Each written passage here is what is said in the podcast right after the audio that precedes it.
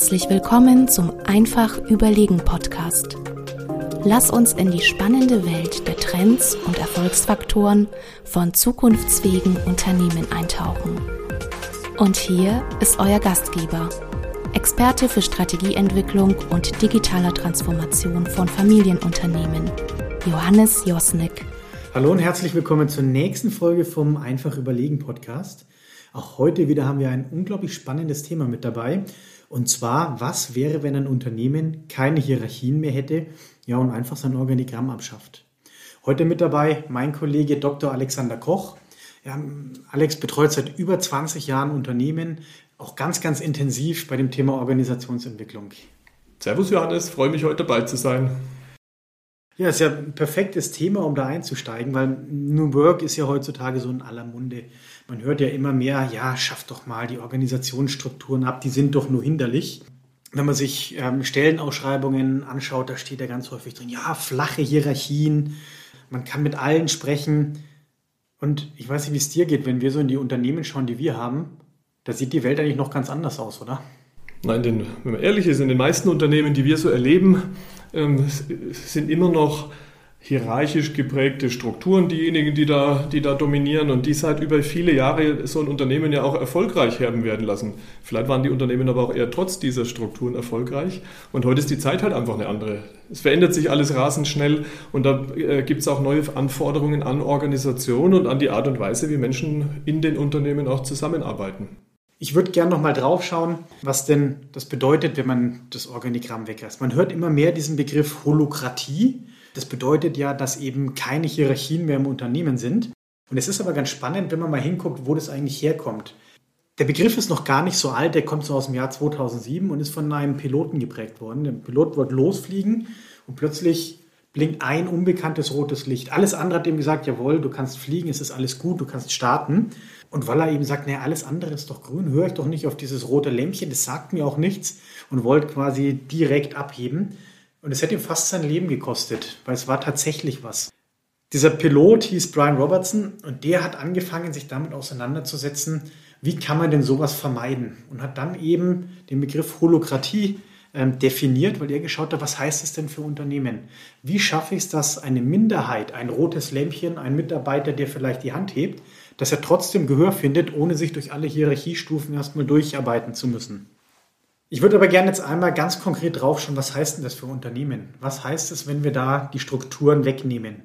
Verzichten wir da morgen auf die Hierarchien, ähm, werfen alles in die Mülltonne? Darf dann jeder irgendwie mitreden? Ich weiß gar nicht, wie siehst du das? Naja, wir werden ja nicht anfangen, Johannes, die Organigramme morgen zu nehmen und in die Mülltonne zu werfen, wie du es gerade ausgedrückt hast. Es geht auch gar nicht darum, in diesem Kontext Hierarchie komplett abzuschaffen.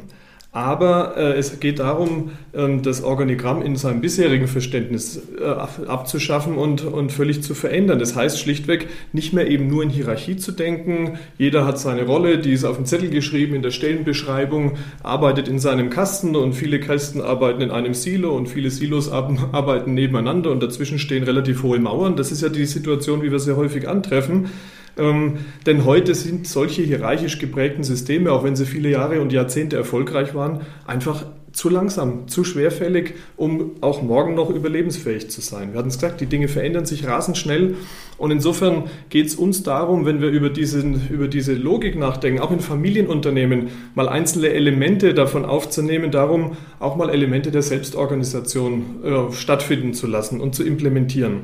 So eine Organisation nicht nur als Ansammlung von Kästchen, die eine Struktur haben, die eine Hierarchie haben, die über Stufen hinweg aufgebaut sind, zu verstehen, sondern quasi als lebenden Organismus, als Netzwerk, das eben gemeinsam antritt, um Aufgaben zu bewältigen. Da sprechen wir nicht von Schnittstellen zwischen den Bereichen, sondern wir sprechen davon, dass diejenigen, die da eine Rolle übernehmen, die da Lust drauf haben, die etwas beitragen können, auch in die Eigenverantwortung gehen. Wir hören immer wieder dieses, dieses Stichwort der Can-Do-Mentalität. Es geht darum, Dinge zu tun und nicht lange darüber nachzudenken, ob das jetzt in meiner Stellenbeschreibung äh, genauso vorgesehen ist, etwas zu tun oder nicht. Ja. Und es geht natürlich auch darum, äh, so wechselseitige Enttäuschungen zu vermeiden. Und das erleben wir gerade, das möchte ich vielleicht, weil es ein sehr häufiger Fall ist, äh, nochmal noch mal ein Stück weit vertiefen, gerade in der Nachfolgesituation.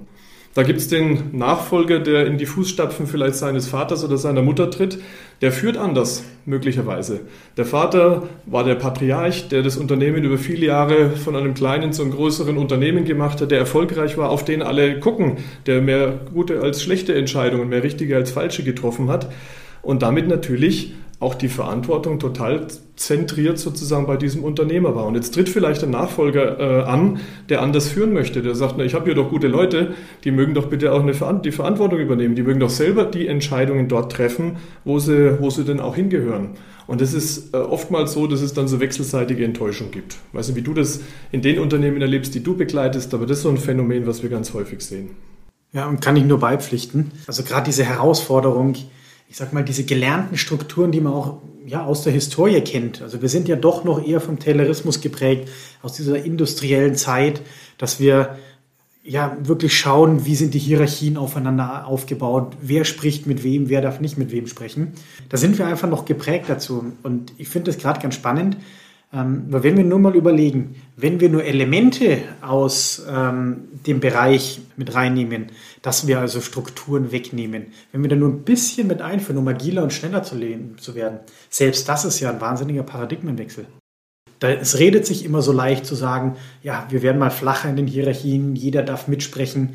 Ich glaube, die ganz, ganz große Herausforderung, die wir da haben, ist im ersten Schritt mal ein Mindset bei all den Leuten herzustellen, mit dieser Veränderung überhaupt einhergehen zu können und das überhaupt machen zu können. Ich rede immer ganz gern von dem organisationellen Reifegrad. Wie weit ist denn eine Organisation und wie weit verkraftet sie auch schon, eben solche Themen einzuführen? Agile Arbeitsweisen, flache Hierarchien. Also wie schafft es eine Organisation, damit umzugehen?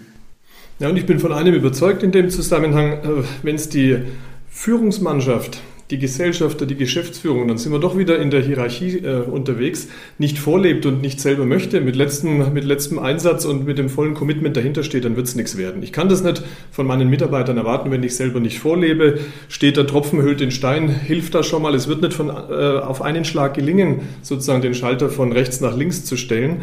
Und das hängt ganz stark äh, mit der Haltung derer zusammen, die dieses Unternehmen prägen. Da braucht es ein positives Menschenbild, welches auch in jedem Menschen äh, irgendwo das Potenzial sieht, auch ein unerschöpfliches Potenzial und äh, nicht allein dessen Rolle, die er da gerade vielleicht in, die, diesem einen Kästchen im Unternehmen oder in der Organisation hat. Das muss auch ermöglichen oder diese Haltung muss auch ermöglichen, dass man sich auf Augenhöhe begegnet. Dass es da nicht um Hierarchieebenen geht. Die Geschäftsführung spricht mit dem Teamleiter. Nein, man begegnet sich in den Themen auf Augenhöhe, unabhängig von der hierarchischen Position in der Organisation. Und am Ende des Tages äh, geht es natürlich auch darum, vielleicht das, was da in diesem Unternehmen ist, nicht nur als maschinelle Ressourcen, äh, auch Menschen und Kapital zu verstehen, sondern wirklich als lebenden Organismus mit einer Geschichte, mit einer eigenen Dynamik und am Ende natürlich auch mit einer, mit einer Identität.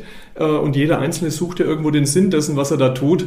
Äh, und darauf müssen wir uns doch einstellen. Und du hattest gerade den Begriff Mindset äh, erwähnt und Mindset, das führt ja schnell zu so einem Trugschluss, ja, dass man das äh, verwechselt so mit einer, äh, wie soll man sagen, dass man das verwechselt mit, einem, mit einer Art von Betriebssystem. Ist auch zu kurz gegriffen, denn die Haltung, um die es geht, geht die findet nicht nur im Kopf statt, sondern ist halt verbunden mit unseren tiefsten Überzeugungen, mit den Werten. Am Ende des Tages natürlich auch mit der Frage, mit wie viel Herzblut wollen wir uns denn einsetzen für etwas, was wir da, was wir da jeden Tag tun. Das ist der Sinn, der damit einhergeht. Und das können wir nicht über Nacht aufbrechen und in eine völlig andere Richtung bewegen, sondern im Grunde genommen müssen wir da, und das hatte ich schon erwähnt, steht der Tropfen hüllt den Stein, in langsamen Schritten auch den Raum schaffen, äh, die Dinge anders zu tun und anders zu bewerten und äh, letztlich auch anders Feedback zu geben als bisher, damit es irgendwann auch in der Breite der Organisation stattfinden kann. Ich finde, wenn man da so zuhört, wird dir eins ganz deutlich. Es ist zwar schön zu sagen, wir haben keine Hierarchien mehr, wir brauchen kein Organigramm. Aber je weniger man davon hat, desto mehr klare Regeln braucht es ja. Desto mehr Regeln braucht es ja, wie arbeitest du zusammen. Desto klarer muss der Kommunikationsweg sein. Ja, und was auch ganz wichtig ist, desto offener müssen auch die Leute sein, die mit dabei sind. Also ich stelle mir das gerade vor, ich habe mich die letzten 20 Jahre in meiner Hierarchiestufe schön nach oben gearbeitet, ähm, habe wirklich dann Lehrjahre hinter mir gehabt, äh, habe immer nach oben geguckt und jetzt komme ich auf die tolle Idee und sage, ach, das brauchen wir alles nicht mehr. Plötzlich kann jeder mit jedem reden. Also das ist schon ein wahnsinnig großer Schritt. Aber ich glaube, was ich einem Unternehmer mitgeben würde, ist, überleg doch mal, ob du weniger in Organigramm und Hierarchien denkst und viel mehr in Funktionen. Also was brauche ich denn für Funktionen und wie bringe ich die Leute zusammen, die diese Funktionen abdecken? Also mal ein Beispiel, wenn ich ähm, ein Produkt entwickle, dann ist ja toll, dass wir die Produktabteilung haben, dass wir die Produktion haben und dass wir vielleicht ein Gremium haben, worüber wir reden. Aber vielleicht gibt es ja auch eine Möglichkeit, einfach direkt die Leute zusammenzubringen, die für diese Produktentwicklung das richtige Know-how haben. Einen aus der IT-Abteilung, einer aus der Produktentwicklung, einer vielleicht aus der Beschaffung, die einfach schnell und unkompliziert zusammenkommen, sich in kleinen Teams organisieren. Allein das lässt sich ja auch heute schon in Organisationen einführen, ohne dass man die Hierarchien einreißt und die ganzen Organi Organigramme in den Müll wirft. Ich glaube, das wären so die Sachen, die ich einem Unternehmer jetzt heute mitgeben würde. Beginnt doch mal mit solchen Schritten. Schaut doch mal, ob ihr damit schon Erfolg habt. Beginnt, dass ihr das Mindset bei den Leuten schon mal herstellt, sich für solche Methoden zu öffnen. Einen Gedanken würde ich noch dazu addieren, ich stimme da voll und ganz zu. Am Ende geht es doch auch um die Frage, und das hatte ich schon mal vorhin kurz erwähnt, wie sehr und wie gemeinsam will denn eine Führungsorganisation tatsächlich diese Transformation einleiten und angehen? Also ganz direkt gesprochen, wenn da ein völlig gemischtes Bild besteht, der eine möchte das, der andere möchte das nicht und die Reflexion auch nicht stattfindet darüber, wo haben wir denn da heute blinde Flecken und wie können wir diese blinden Flecken schließen, dann lasst lieber die Finger davon. Dann erzeugt er mehr Irritation und Schaden, als äh, dadurch, dass man vielleicht die bestehende Organisation äh, sukzessive weiterentwickelt. In der Theorie macht es ja total Sinn zu sagen, wir brauchen keine Hierarchien und kein Organigramm, weil wir ja eigentlich die richtigen Leute zusammenbringen wollen. In der Praxis merken wir aber, hm, so richtig funktioniert das noch gar nicht. Und ich glaube, das Entscheidende ist, wie schaffen wir es aus beiden Welten, weil es ist ja wie, wie bei allem, äh, es hat immer Licht und Schatten, wie schaffen wir es von beiden Seiten, das Beste zusammenzuwerfen? Und wenn wir es eben schaffen, Elemente aus einer hierarchielosen Organisation in eine Organisation zu bringen, die eben noch Hierarchien und Organigramm hat, ja, dann vereinen wir das Beste aus zwei Welten und finden aber auch eine Akzeptanz in der Umsetzung. Und das ist ja für mich das Entscheidende. Es geht ja darum, wie setze ich so ein Thema um und wie schaffe ich es auf die neuen Herausforderungen der VUCA-Welt, also der schnelllebigeren Welt, ähm, zu reagieren und eben nicht ein langsamer Tanker zu sein, sondern eben schnell reagieren zu können. Und das wäre für mich auch der Kern ähm, von der heutigen Folge. Es ist wie immer im Leben, es gibt zwei Seiten hierarchielos zu sein, kann sehr gut sein, kann aber auch wirklich sehr negativ sein. Und wenn man es für sich eben schafft, die Elemente rauszupicken, die für die Organisation die richtige sind, ja, dann wird man erfolgreich sein. Jetzt würde mich aber mal ganz konkret interessieren, wie geht es dir denn mit dem Thema? Wie viele Elemente von einer hierarchielosen Organisation hast du schon im Einsatz? Also hast du agile Projektteams im Team äh, etabliert? Hast du Scrum oder OKR schon im Einsatz? Wie sieht es da bei dir aus? Schick mir doch am besten eine kurze E-Mail mit deinen Erfahrungen an josnik.weismann.de. Und wenn dir die Folge gefallen hat, würde ich mich auch über eine gute Bewertung freuen.